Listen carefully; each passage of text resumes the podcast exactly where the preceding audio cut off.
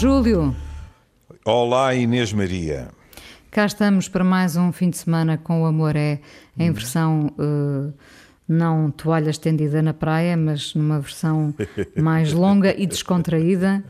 Uh, também não estamos a jogar com raquetes? Não? É? Também não. Também então não. Estamos não a é... muito bem. E estamos, a entrar em junho. Claro. Já viu repente... aquilo que um, num programa qualquer nós falámos, porque alguém o escreveu e bem, que é os dias parece que não passam e o tempo passa vertiginosamente. Também é, é, repara, no fundo, eu disse-lhe isso num programa anterior, é. isto parece o feitiço do tempo, não é? Parece que estamos é. sempre no mesmo dia e na mesma hora, é. não é? Nós não sabemos bem quando acordamos que dia é hoje, não é? Sim, sim. Uh, mas depois, de repente, já é, é sexta-feira. É, é, uh, Mostra e, bem como o tempo psicológico é maleável. É, é. E como nós acabamos por entrar nele, ou ele em nós, não sei bem. Um, hoje, hoje vamos falar de um livro, não propriamente do livro, mas sobretudo do título, que foi isso que me chamou a atenção. Uh, já agora o livro chama-se Gente para Alguém que Foge. Uh, gente assinando. É o... Sim, porquê que eu disse gente para alguém que foge? Não sei. Isso não faço ideia, mas eh, mediante um pequeno pagamento, não é? eu faço 3 quartos de hora da sessão que consigo, não é? Pronto. Uh, é o segundo romance de Paulo Faria uhum. e uh, nós prendemos sobretudo no título A Infelicidade Aprende-se. Quando uh, o que ouvimos toda a vida foi exatamente o contrário, não é?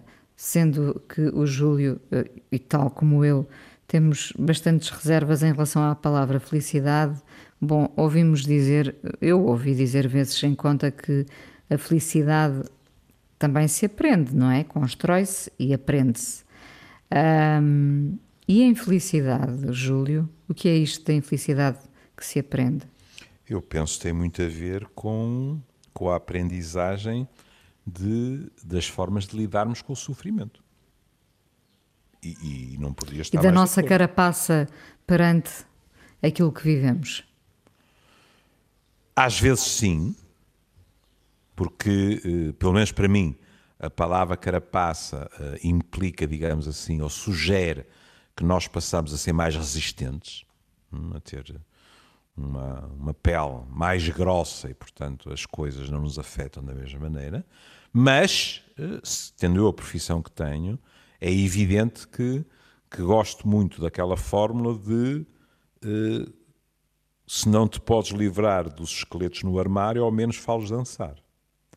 Que é a noção de que uma forma de lidar com as dificuldades, com o sofrimento, etc., é digerir o que nos acontece, não permitir que nos bloqueie o crescimento e a história de vida e seguir em frente com marcas, com as nossas nódoas negras, etc. Mas e, tudo e neste... isso passa Sim. por uma aprendizagem, é verdade. E neste livro, Gente Acenando para Alguém que Foge, o narrador, como se diz no artigo, viaja por vários labirintos em busca do seu papel enquanto pai, filho, marido e até autor. Uh. Diria que uh, as dores vão sendo diferentes, são uh, diferentes etapas e, e, e, também se assiste a essa aprendizagem. Enquanto filho, as dores são maiores, um, enquanto marido, as dores serão outras, enquanto pai, enfim. Todo, todo... Ah, diga, diga. Não, cada, cada estatuto tem a sua dor, não é? Que, sobretudo, eh, eh, gerir cada estatuto põe problemas diversos. Por exemplo, eh, tudo o que a Inês disse em, em relação ao livro é verdade, mas, para mim, qual é o eixo que me agrada mais? É o eixo narrador enquanto filho e narrador enquanto pai. E isto porquê? Porque nós, os psis, sempre tivemos um, um, um fetichezinho eh, que nos empurrou para dizer uh, é mais pacífico ser pai, e eu acrescentaria ser mãe também, a parentalidade, mas pronto, aqui, aqui estamos a falar de homens, que aliás apresentam problemas, eh, na minha opinião, particulares. Mas é mais pacífico assumir uh, de um modo até competente, não é? Porque nós sonhamos ser bons pais. Não ótimos, mas o melhor possível. É mais pacífico. Acha que, acha que sonhamos? Acho que é um sonho. Não é algo que às vezes nos vai acontecendo sem pensarmos muito sobre isso? Bem, eu estava a empregar sonho de uma forma, digamos assim, modesta em termos de desejo. Acho que é difícil nós não desejarmos sermos bons pais, não é? Mas admito, olhe, pronto, se quiser assim, eh, uma estrutura mais obsessiva mais facilmente está preocupada com isso, enquanto uma estrutura menos obsessiva vai aceitando as coisas à medida que elas surgem, sem o mesmo tipo de preocupação. Nós somos diferentes, felizmente, diria eu. É? E dizia eu que a pacificação com a figura paternal, voltamos ao facto de estamos a falar de homens, a pacificação com a figura paternal, viva ou morta, é um bom investimento, quando conseguida, para a nossa pacificação enquanto pais. Por nossa vez. Por nossa vez, não é? E nós aqui eh, temos um narrador barra autor, porque o livro é uh, assumidamente autobiográfico. Não é? Com um pai então, ausente, não é? Sim. Com um com, pai ausente. Inclusivamente, uh, uh, um livro anterior, que, se não estou em erro, se chamava Estranha Guerra do Uso Comum, que também estava relacionado com, com a Guerra com da o pai que combateu em Moçambique, pai, sim. É, exatamente. E temos um homem que é tradutor e que houve algo que eu fixei do, do clipe, porque, em primeiro lugar, porque ele traduziu dois autores uh, que, que, me são caros. Traduziu Kerouac e traduziu Joyce. Mas depois eu li que ele tem um hábito que é, ele gosta de ir aos sítios descritos e onde escreveram os seus autores. O que eu posso compreender. E sentir-se imbuído, digamos assim, daquela realidade, não é? Ele, portanto, como, como a Inês disse, ele é o filho de um médico que esteve na guerra e que morreu em 2013. Hum? Ou seja, ambos os livros são posteriores. E é muito curioso, porque eu sempre, com esta minha mania de, de ir meter o narizinho, fui desencantar uma crítica literária de, de João Pedro Vala no Observador, em outubro de 2016, em relação ao primeiro livro. E o que é que se dizia lá? Dizia-se que havia quase uma tarefa impossível no primeiro livro, porque era tentar resolver a questão da dependência com a figura paternal. Hum? E, sobretudo, falar da ambivalência perante essa figura. Na realidade, nós temos Paulo Faria a falar do pai nestes termos. Vou citar. Eras o homem mais machista do mundo. Não eras um homem do teu tempo. Eras inclassificável, exótico, fascinante de uma maneira doentia. Eras um homem em luta com o teu tempo e eu queria lutar a teu lado. Está a ver? Júlio, se... Porquê é que nós gostamos da palavra ambivalência? Eras o mais machista do mundo. Eras isto, eras aquilo. E se havia coisa que eu desejasse, era lutar a teu lado. Sendo que a arte pode ser uma forma muito terapêutica de claro. nos apaziguarmos com estes fantasmas, não é? Exatamente. Um Sobretudo exorcismo quando... aos fantasmas. Exorcismo quando já só resta a memória. E nós, em cima dessa memória, podemos construir Cuidado. Aquilo que bem entendermos. Não obrigatoriamente. Houve muito quem escrevesse com as figuras vivas. Não é fácil. Não é fácil. Lembre-se. De... Sim, mas neste não é o caso, não é? Não, tá referiu, mas o que eu estou a dizer é que é perfeitamente possível isso acontecer com as figuras vivas. Acrescentei que não era fácil, Porque lembro-me nós falarmos aqui de Hemingway, que dizia aos amigos que tinha um livro para escrever, que só podia escrever quando a mãe morresse, depois a mãe morreu e ele disse agora já não vale a pena. Porque teria que ser escrito com ela viva, não é? Portanto, ah, por uma questão de, de justiça, desculpe, um, eu falei de um artigo de, de, João Pedro Vala. João Pedro Vala, ao tempo, em 2016, é, portanto agora já deve ter terminado, era aluno de doutoramento de Teoria da Literatura da Universidade de Lisboa. E dizia que o livro tinha montes de coisas boas, mas que também provava algo que é, é impossível, que é nós conseguirmos colocar-nos na pele do outro, perceber verdadeiramente uma pessoa ou sequer conhecê-la bem. Ou, ou, se quiser, porque também é disso que falamos, uh, perceber a dor do outro, da outra também, pessoa, do outro. Também. É? é claro que aqui, uh, alguns de nós poderão estar em desacordo quanto à questão de é possível ou não é possível conhecer bem. Depende muito daquilo que nós, o peso que demos à palavra bem. Hum? Se calhar Uma... a Inês tem pessoas das quais diz, sem grandes problemas, conheço ou conheço-a bem. Acho, Mas aqui é um que, bem mais pesado. Sim, eu acho que nós não, uh, por princípio, não, não nos devíamos atrever a dizer que conhecemos o outro bem, não é?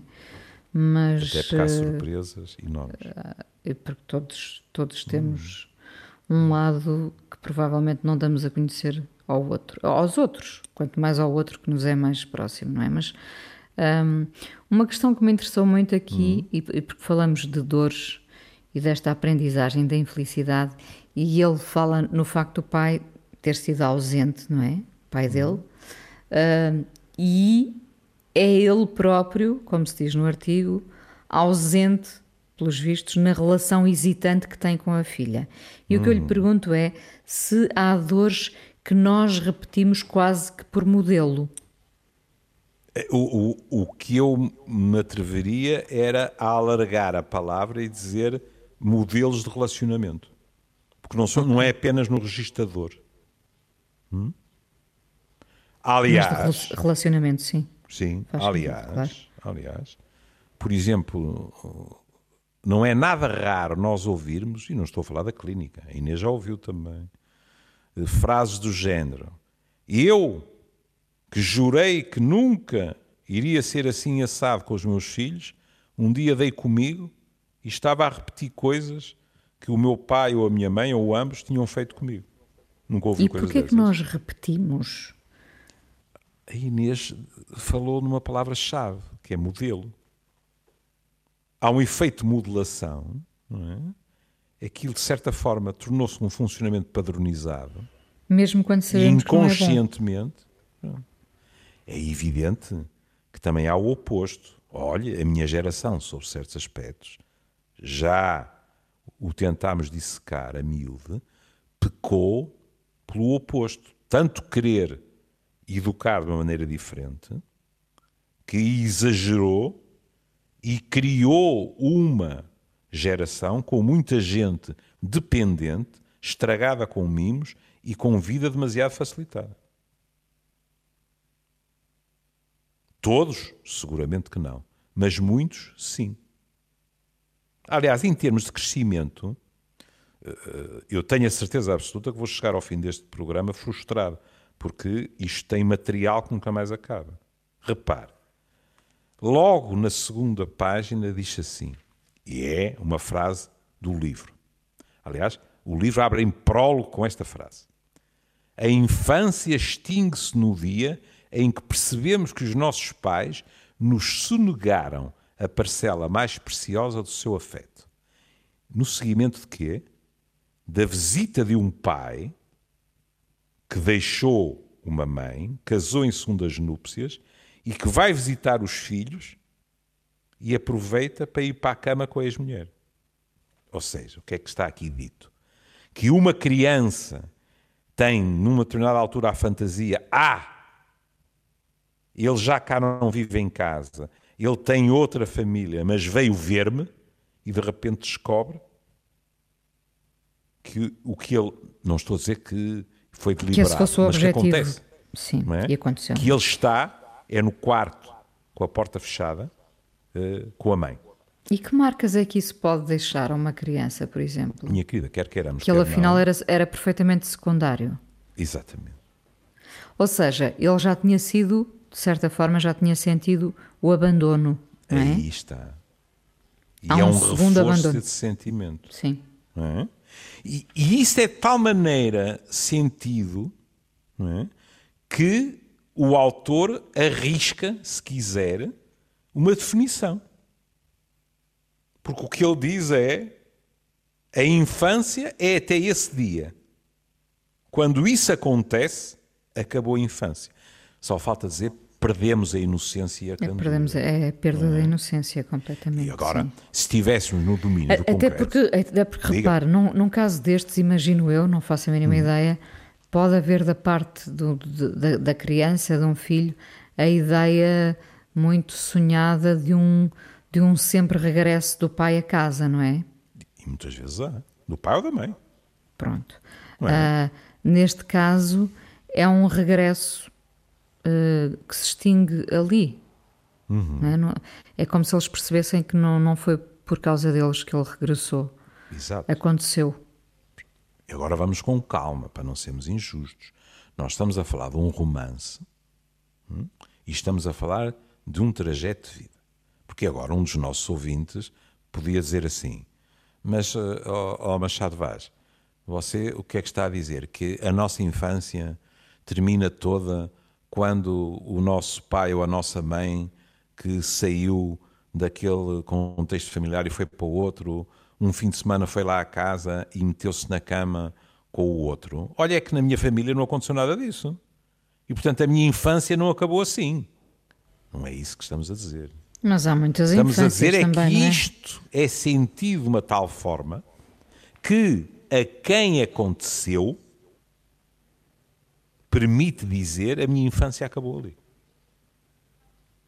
E não é por acaso que nós, praticamente ao mesmo tempo, dissemos a, a expressão perder a inocência, perder a candura, perder a crença. Porque essa é, porque nós conseguimos perceber isso, porque essa infância É. ainda estava revestida a sonho, a Uhum. sonho de regresso, a sonho de afeto, não é? E de repente perde-se tudo nesse instante. É. E permite-nos perceber, como quer queiramos, quer não, não estou a falar de coisas edipianas muito complicadas, nada disso. Estou a falar de um modo muito mais prosaico. Três vértices.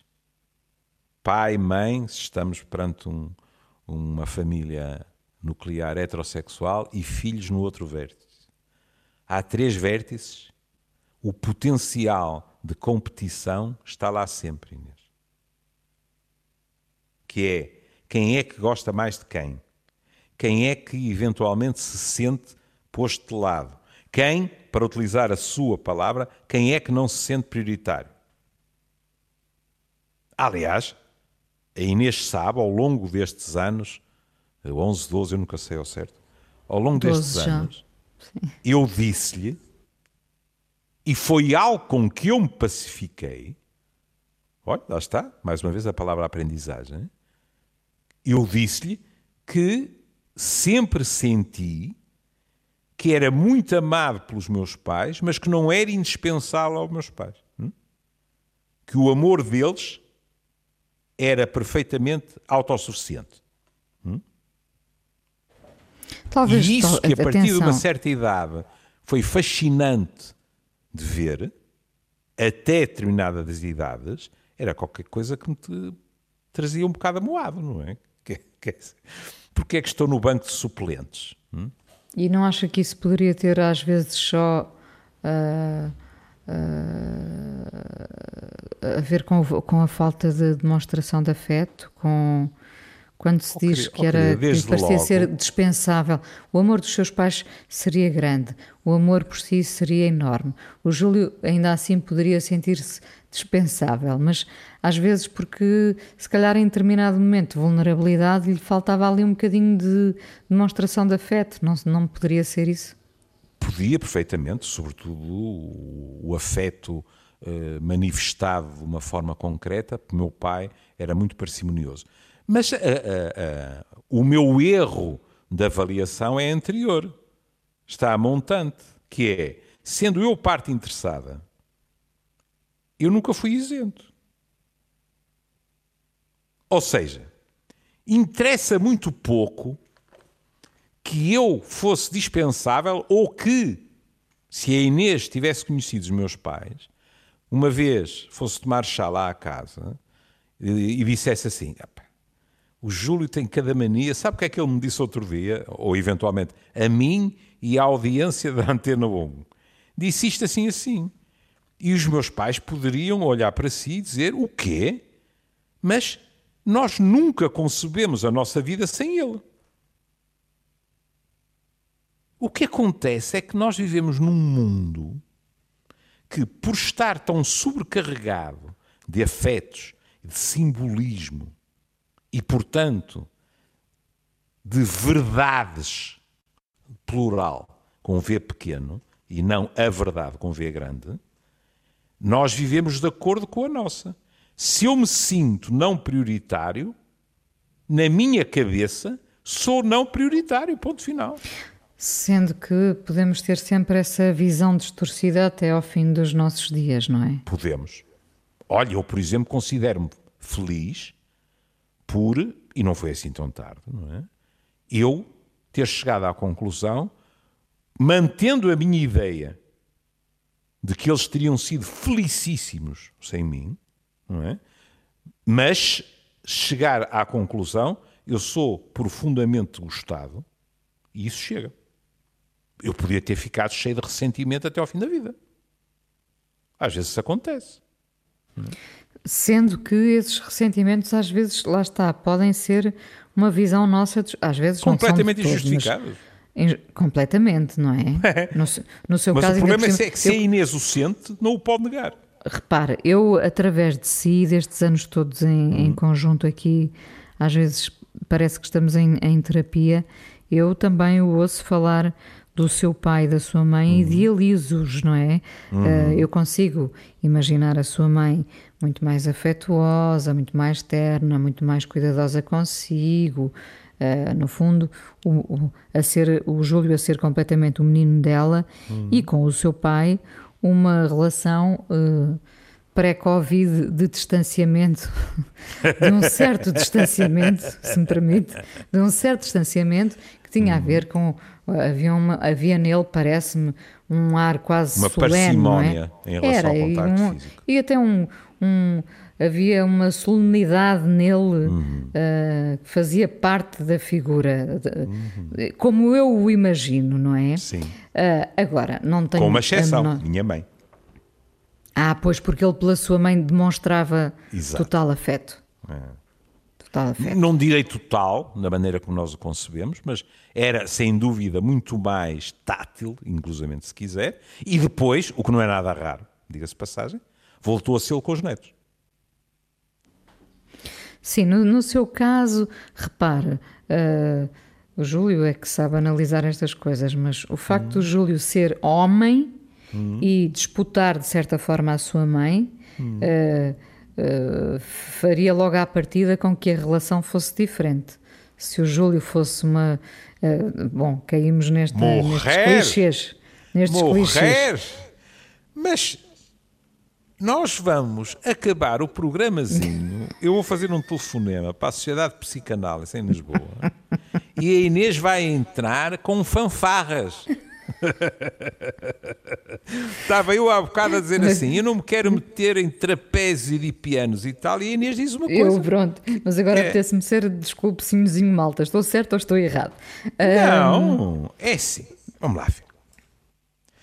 Eh, eu já lhe disse isto muitas vezes, que era, de vez em quando os meus alunos uh, diziam assim, mas o professor é psicanalista? Eu dizia, não, fui psicanalizado, mas não sou psicanalista. E falava-se psicanálise, é? e lá vinha aquela, aquela visão, uh, digamos assim, muito de, de consumo das massas, não é? E um deles arranjava coragem e dizia, mas, ó oh, oh, professor, o professor acredita mesmo naquela coisa que, que nós queremos dormir com a nossa mãe e tal e tal. E eu lembro que dava sempre a mesma resposta. Dizia, oh meu caro amigo, se fosse assim tão simples. E era uma gargalhada. Porque não é isso, percebe? não é o sexo puro e duro que está em cima da mesa e em cima da discussão. O que está, mas há, com muita mas frequência, vezes... é uma competição pela pois, pessoa, é. pelo afeto. Há uma espécie de, não, não se deve dizer disputa em rádio, não é? Então vou dizer hum. duelo. Há uma espécie de duelo, porque o que eu lhe estava a dizer é: se o Júlio fosse uma Júlia, o seu pai hum. provavelmente demonstraria outro afeto. Assim, mas em contrapartida, ali... se eu fosse uma Júlia, a coisa entre mim e a minha mãe também teria provavelmente outras Tem dimensões. Razão. Pois. Tem é razão. que isto dá para os dois lados, sabe? E eu tinha percebido que tinha passado 12 anos errada a dizer Olá, não, Júlia, quando devia ter dito Olá, Júlia. cuidado, porque esta coisa de. Aliás, está a haver outro fantasma que, que a Inês agora uh, trouxe à superfície, que a Inês conhece, não é? Meus pais criam uma rapariga. Portanto, para tudo ter Júlia, corrido portanto, bem, é? deveria ser uma Júlia. Não sei, não sei se eu, me, se eu me chamaria Júlia, não creio. Não se Com o meu pai metido ao barulho, sabe... penso que eu era clara de certeza. Mas pronto, posso estar enganado. Ah, muito bem. Pois, por causa muito da minha mãe. É? Claro, uh, claro, eu, claro. Minha mãe era Maria da Conceição, mas eu nunca vi o meu pai utilizar o Conceição, não é? Era a Clara, era a Clarinha, era a minha filha, etc. Ponto final. Portanto, eu acho que teria sido Clara. Pronto. Adiante. Mas o potencial. Não é por acaso que se diz, e os meus colegas bem mais competentes do que eu em termos de psicologia e desenvolvimento o repetem, a família é um ambiente de afetos violentos, pesados e que deixam e de, marcas. E de muitos duelos. Já agora para pegar nesta, nesta palavra, há essa competição e há grandes duelos. Sim. Nós estamos sempre em duelo, é engraçado. Ah, mas repare, como é que, como é que se costuma dizer uh, que os gatos afiam as unhas nas cortinas, não é? Não sei. É. Os gatitos, quando são pequenos, vão aos sofás e tal e, ah, e arranham e tal. Eu, eu, acho que antigamente se dizia isso.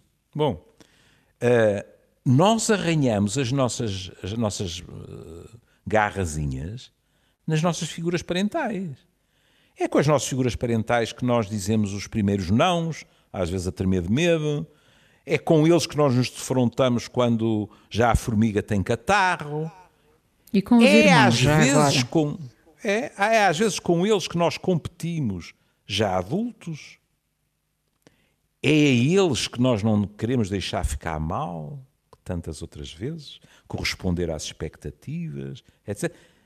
Oh Inês, a catrefada de pessoas que ao longo destes anos todos de consultório que eu ouvi dizer eh, eh, eu verdadeiramente não desejava tirar aquele curso, mas o meu pai sempre tinha sonhado que pronto. É? Já agora esses, esses duelos e esses primeiros confrontos que o Júlio está hum. Uh, a cingir às figuras paternas não se dá também com os irmãos? Ah, então não dá. Evidentemente.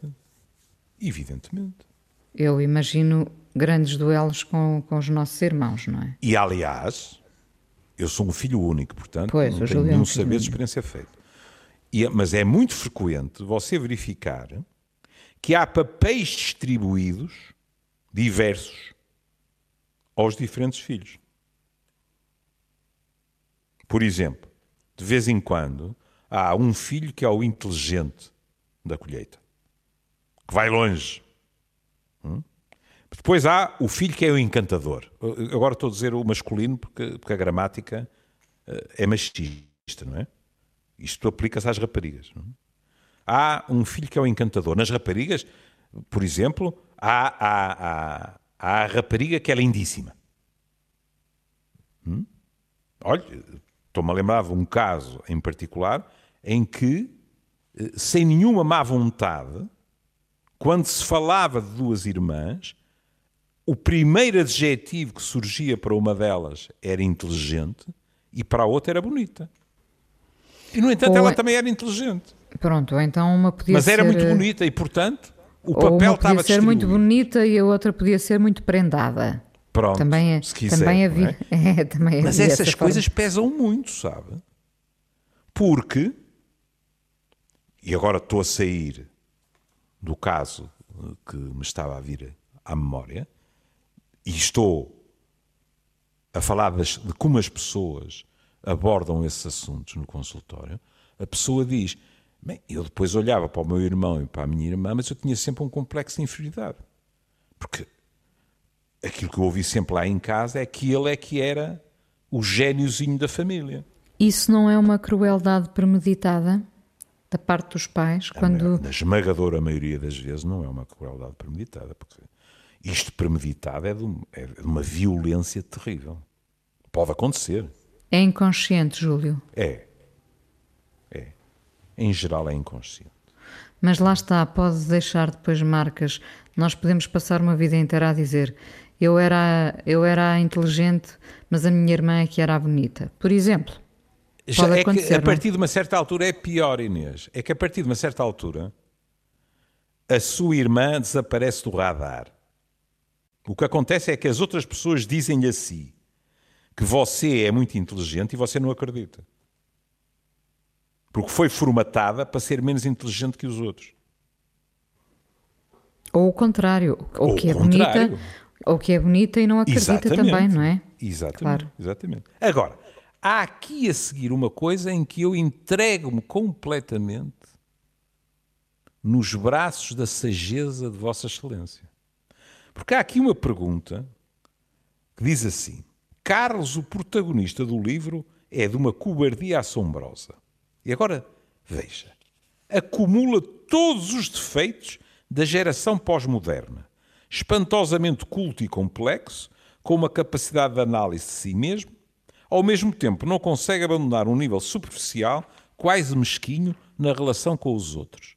Chega a admitir que a verdade exigiria empenho, enquanto a mentira quase nem precisava de mim para existir. E a pergunta que eu tenho para lhe fazer é assim: você está de acordo com esta definição da geração pós-moderna? Ah, não, acho que isto é Porque um. eu, eu pós-moderno não sou de certeza. não é? Eu acho que isto é um molde onde nem toda a gente, felizmente, cabe, não é? Pois também acho. Aliás, Achei- diz, aliás, diz-se aqui no artigo que nunca. O autor do artigo diz que nunca viu um, um herói tão. a, a- a maltratar-se tanto, algo do género, não é? Ele próprio diz, não é? Que já me disseram, nunca, nunca, nunca me maltratei tanto. Mas na pergunta, repare, há uma data de juízo de valor. Primeiro, cobardia assombrosa, mas depois fala-se da geração pós-moderna, que é culto complexo com uma capacidade de análise de si mesmo. Isso, e isso eu, concordo, a minha isso concordo experiência... inteiramente. Hã? Eu isso concordo. A Acha geração. que Ah, esta eu- eu- geração tem uma grande capacidade de análise de si próprios, é? Pronto, já sabemos ser que a generalização é sempre falsa. Atenção, que pode Há ser tudo. distorcida.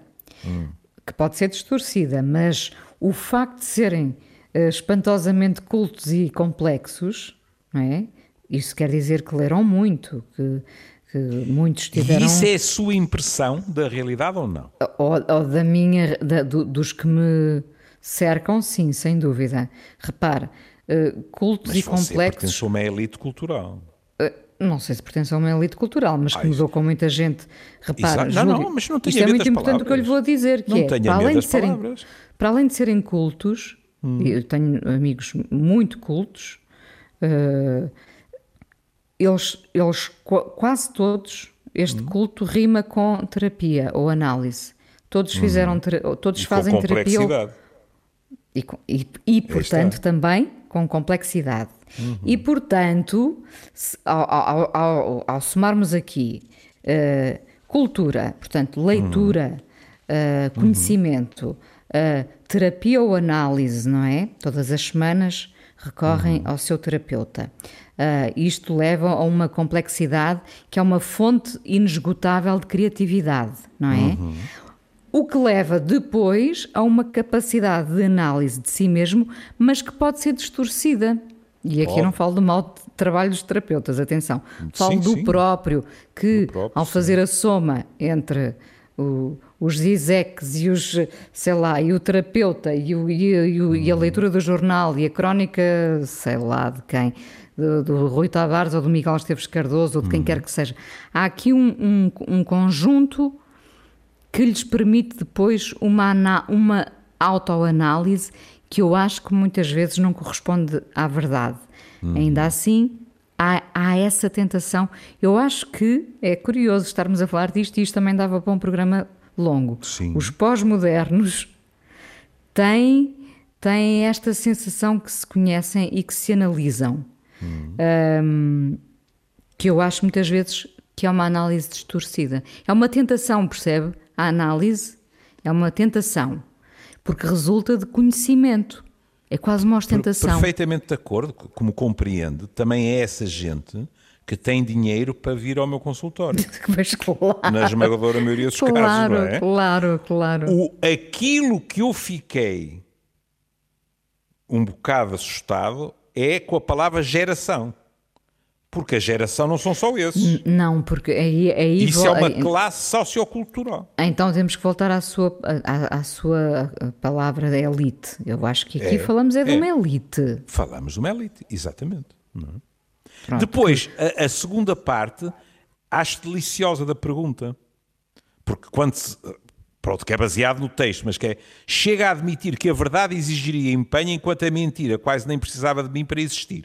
Isto é, do, do próprio autor, não é? Isto é muito bonito, porque é dizer assim: uh, para um tipo ser genuíno, ser verdadeiro, tem que se esforçar.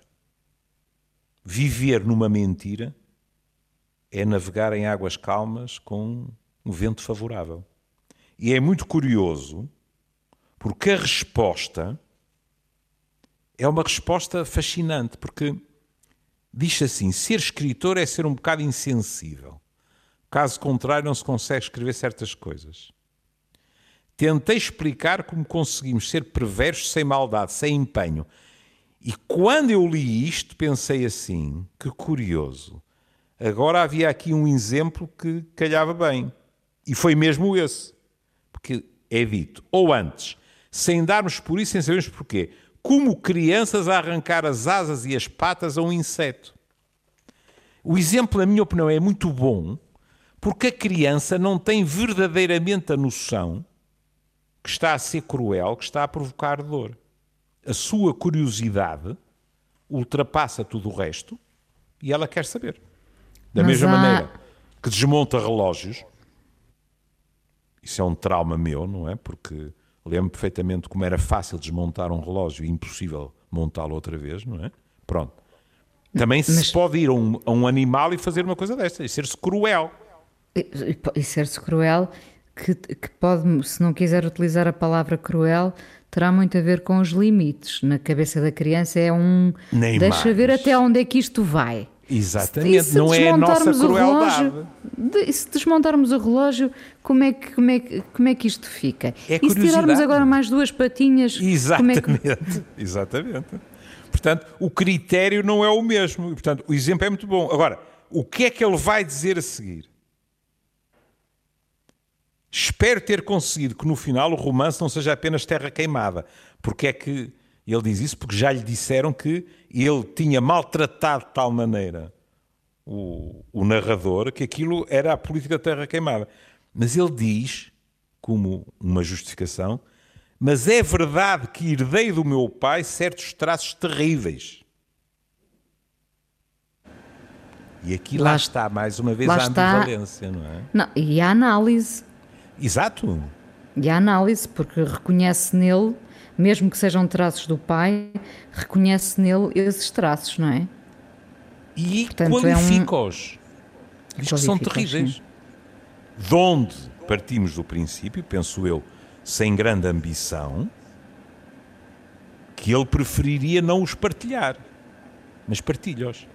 E não aqui está toda a dinâmica com a figura paternal, que é há coisas nele, e até podemos carregar nas tintas, há coisas nele que eu odeio, e algumas dessas coisas também existem em mim.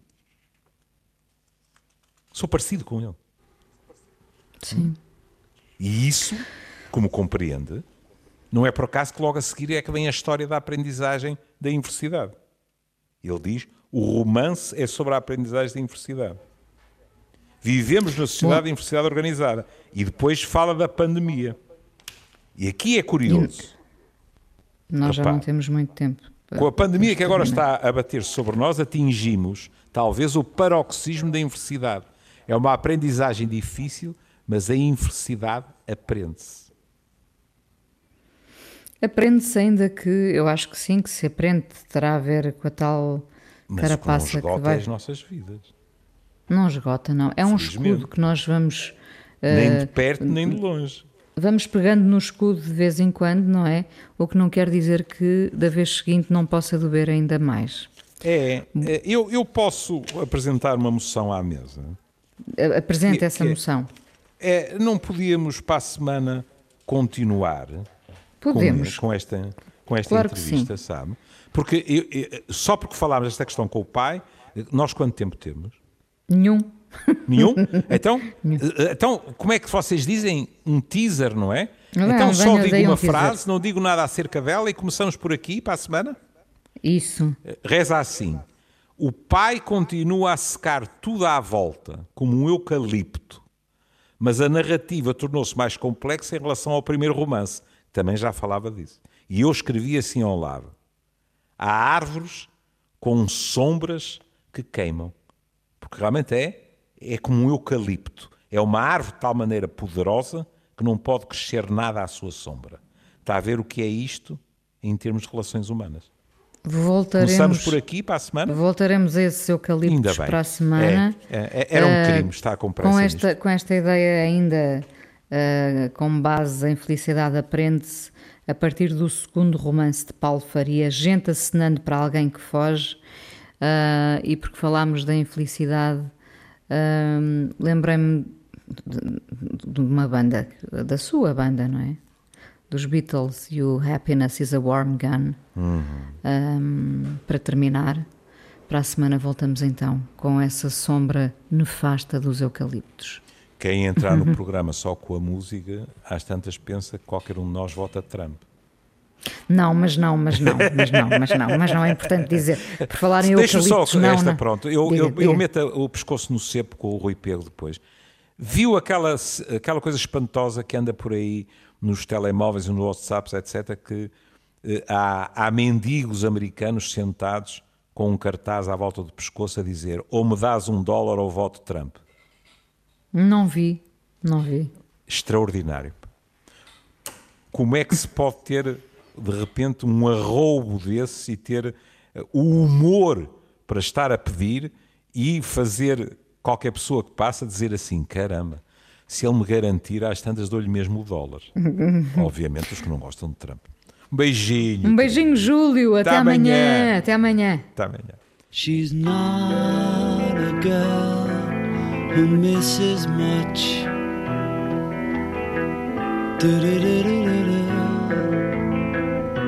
Oh yeah. She's well acquainted with the touch of the velvet hand, like a lizard on a window pane. The man in the crowd with the multicolored mirrors on his hobnail boots. With his eyes while his hands are busy working overtime a soap impression of his wife, which he ate and donated to the National Trust.